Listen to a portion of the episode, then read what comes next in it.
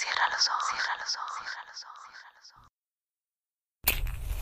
Si escuchas que alguien se acerca, no temas. Todo estará bien.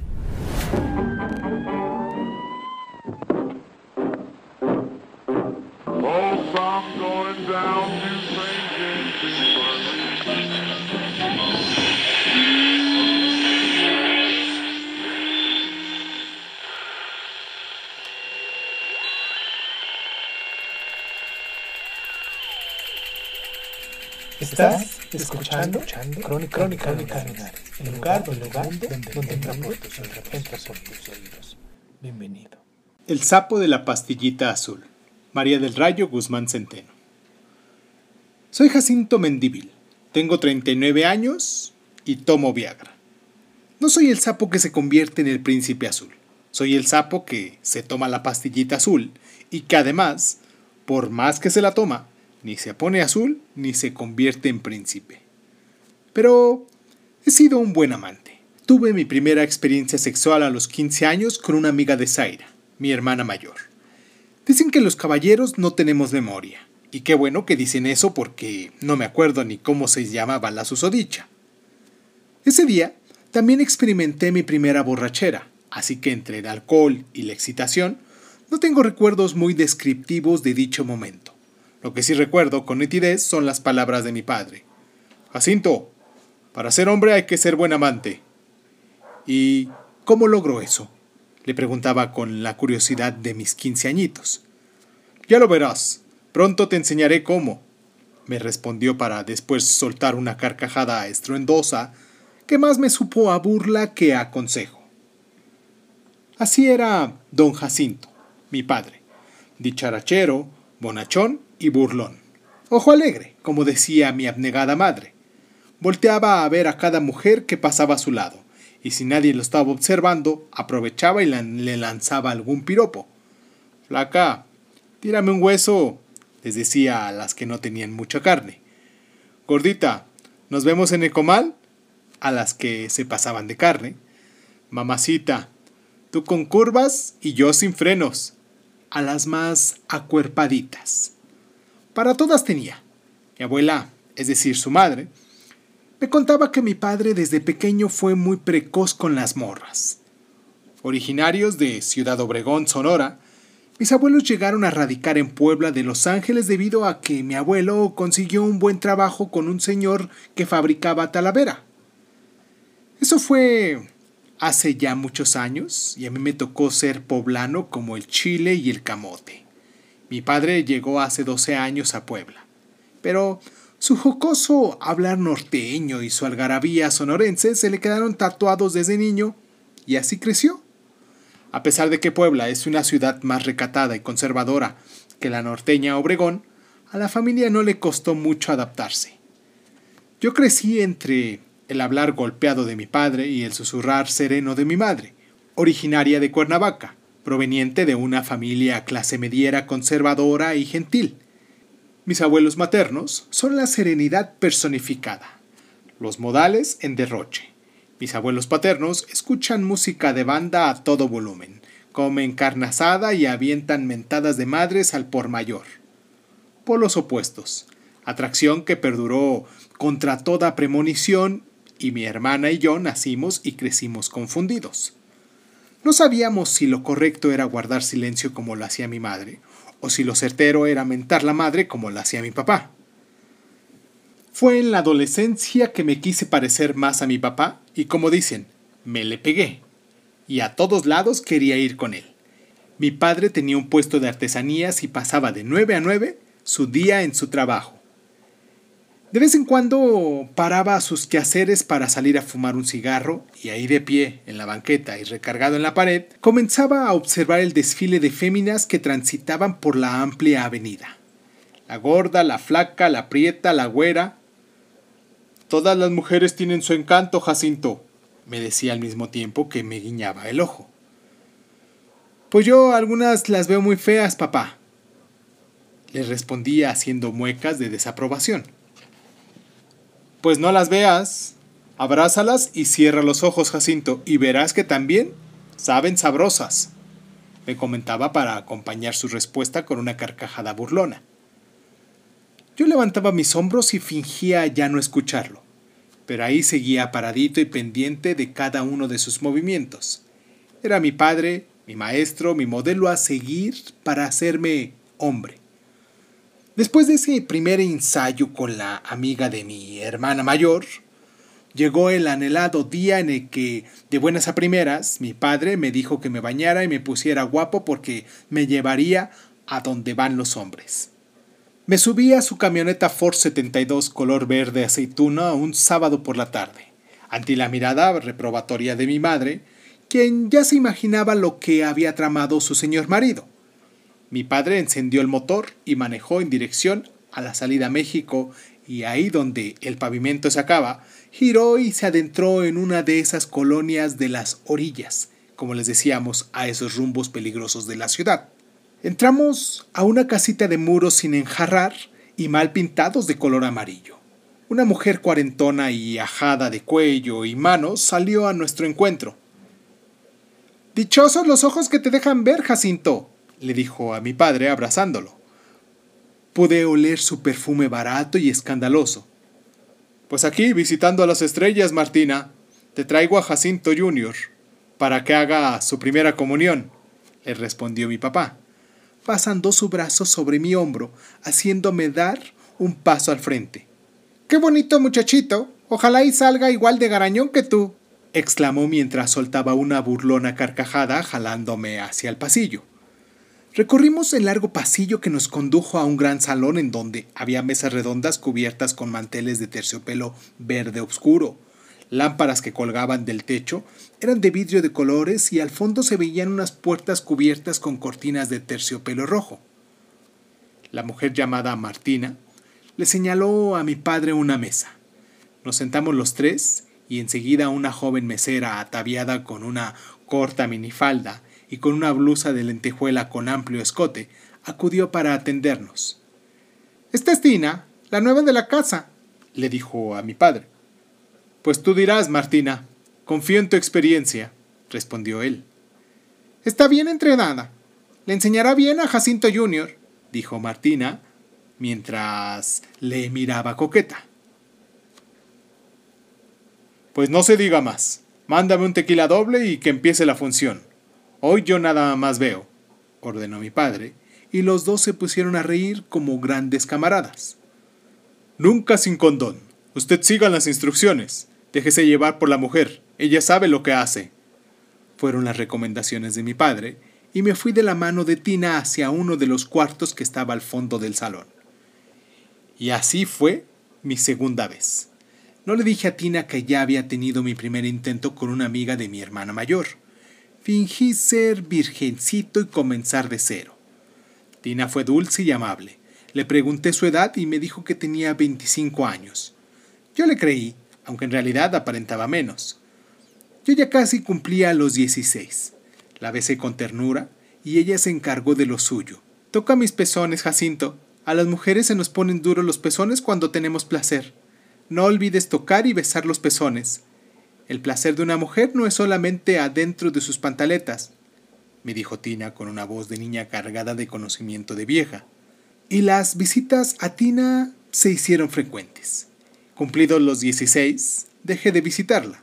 En cada visita me daba una lección sobre el arte de amar. Me trazó las rutas del placer femenino y me enseñó a recorrerlas una por una, hasta dominarlas todas. Mi padre se sentía orgulloso de su cachorro cuando Martina le decía en alguna de sus esporádicas visitas que su junior era ácido cliente y además un excelente amante. No alardeo cuando digo que más de una señorita de ese burdel de ese burdel barato. Quiso suplir a Tina en algunas de mis visitas. Pero a mí me gustaba Tina. Era mi maestra. ¿Por qué esas quieren darme el servicio? ¿No saben que vengo por ti? le preguntaba a mi adorada cortesana. Porque les cuento lo bien que coges, Jacinto, me susurraba Tina al oído. Y yo, convertido en pavo real, me desplazaba por las mesas del salón, orgulloso de que mis proezas de cama fueran motivo de charla entre las meretrices. Mi padre murió de un infarto cuando recién había yo cumplido los 20. Dicen que el comer mucho, el fumar mucho y el coger mucho cansaron su corazón. Mi madre, como esas viudas que renacen a otra vida cuando entierran a su difunto, al parecer comenzó a ser más feliz con el recuerdo de mi padre muerto que con la presencia en vida. Se hizo cargo de la tienda y la hizo crecer. Se pintó las canas, y cuando abandonó el luto sustituyó el negro en sus vestidos por el rojo carmín y el rosa.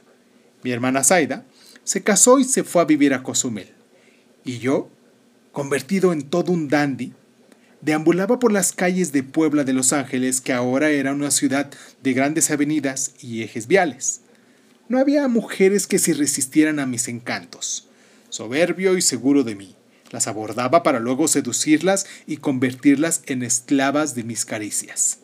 Mi entrenamiento rindió frutos, y he de decir sin falsa modestia que el orgasmo femenino era mi objetivo en cada encuentro carnal. Nunca me ha gustado satisfacerme y dejar el hecho. Me gusta ser un amante completo, retorcerlas de gozo y en su felicidad húmeda encontrar mi propia satisfacción. Rechacé amores verdaderos por el temor de quedar esclavizado. Vivía con mi madre, aunque dormía tres veces por semana en otras camas. Le sacaba la vuelta al compromiso y mi gran orgullo era mi erección. En cada erección rígida y confiada encontraba mi autoestima mi sentido y el orgullo de mi padre muerto. Se me pasaron los años con romances fugaces, amigas con derechos y una que otra casada que no estaba bien atendida y que recibía dichosa mis talentos amorosos. Jacinto, el amante perfecto. Me dio por el ejercicio y me hice fanático del gimnasio. Compraba cremas y suplementos para mantenerme guapo y atractivo. Compraba shampoo especial para no padecer calvicie y ropa de marca para empaquetar bien al muñeco. Vanidad, ego y soberbia. Ingredientes esenciales para ser un buen amante. A las mujeres les gustaba estar con un hombre que es seguro de sí mismo, que sabe en dónde besar, en dónde poner los dedos, en dónde meter la lengua. Les gusta el hombre que seduce con palabras dulces y que no piensa únicamente en su placer, sino en complacerlas a ellas. Y entonces la impotencia llegó a mi vida, deshizo mi erección perpetua y rompió en pedazos mi autoestima. Fue una tarde de invierno en el que seduje a una turista canadiense. No pude, no se me paró, no se puso de pie el soldado, no se enderezó la rama. Me encerré en el baño consternado. Me vestí y salí para despedirme de la hermosa dama que, tendida desnuda en la cama, estaba en espera de la acción. Inventé un pretexto y dejé su hotel lleno de miedo. Probé masturbarme mientras veía pornografía. No funcionó. Fui a visitar al burdel de Martina, quien por cierto estaba vieja y enferma de enfisema. Le dije lo que me pasaba y me canalizó con una de las nuevas meretrices para que me practicara sexo oral. Un poco. Llamero. Nada. Se volvió a doblar la vara.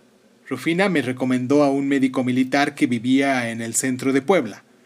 Lo fui a visitar y después de algunos estudios y de una vergonzosa exploración, llegó el diagnóstico. Disfunción eréctil, incapacidad persistente para mantener o lograr una elección. Valiendo madres, el médico habló conmigo por largo rato, que tal vez era ansiedad, que probablemente depresión, que había que descartar otras enfermedades.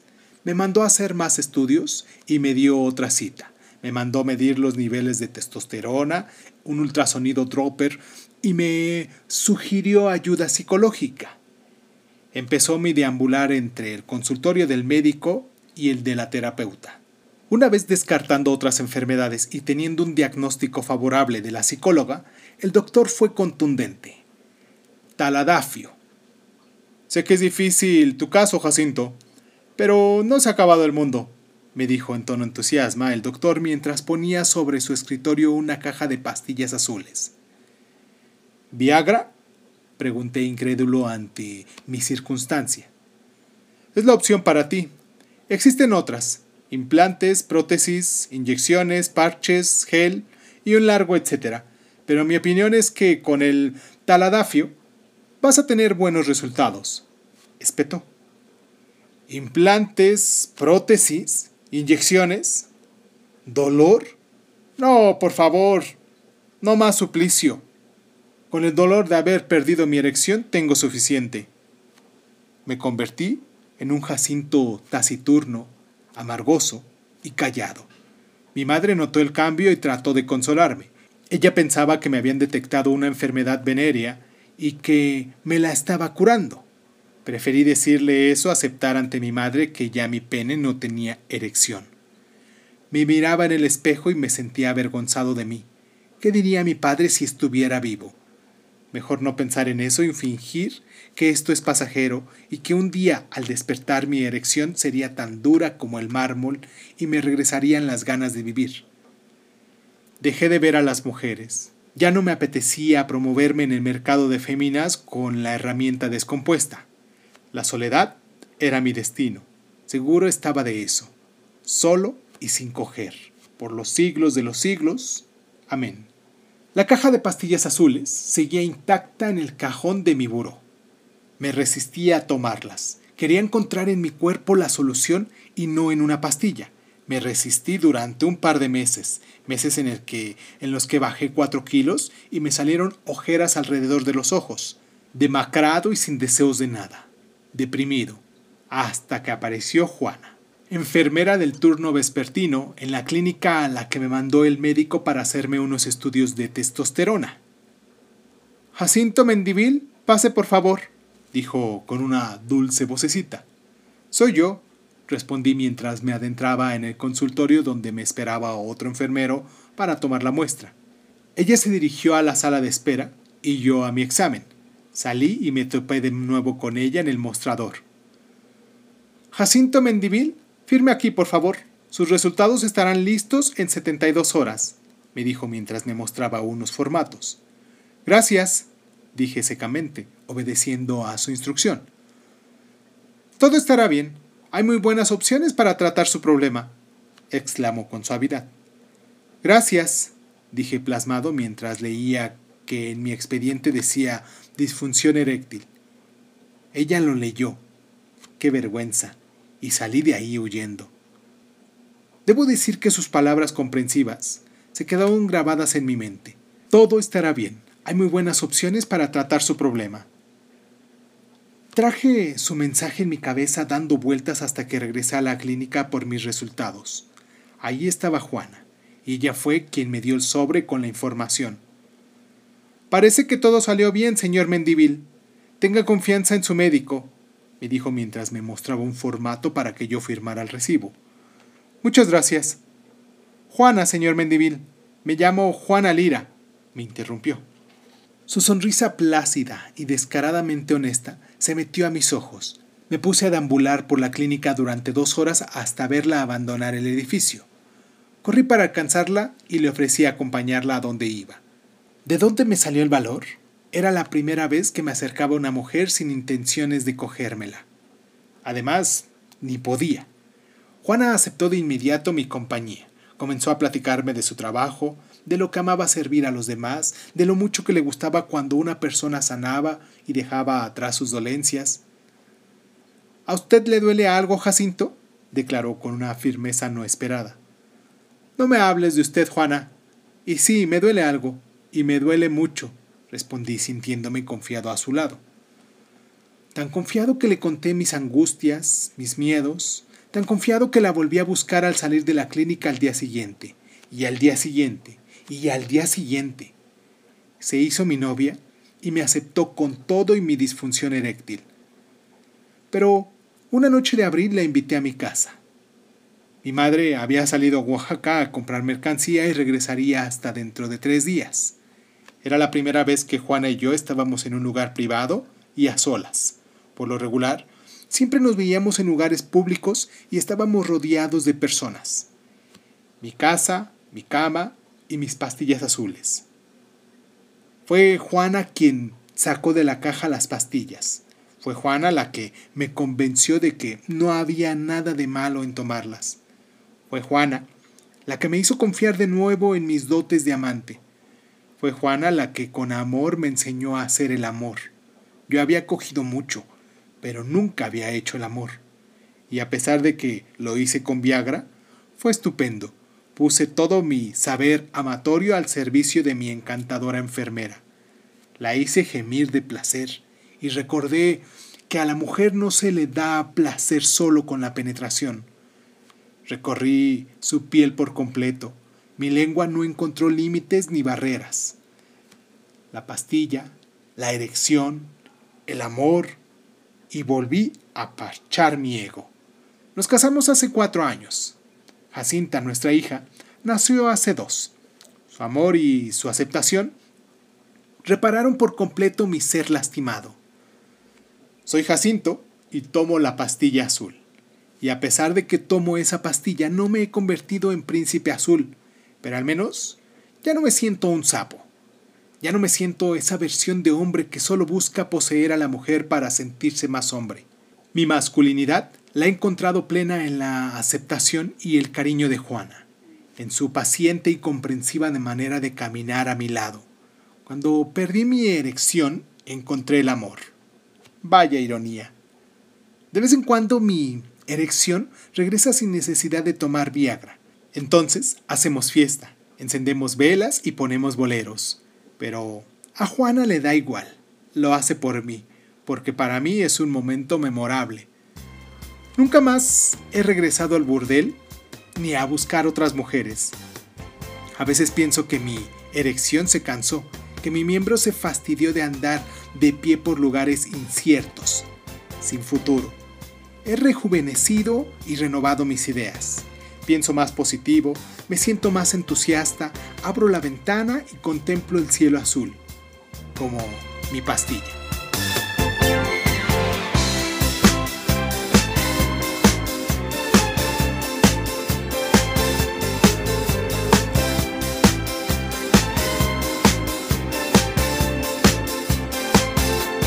I know how to love you. I know how to do it to you. I know how to make you feel like you want to feel. Shit, I can't lose with what I use.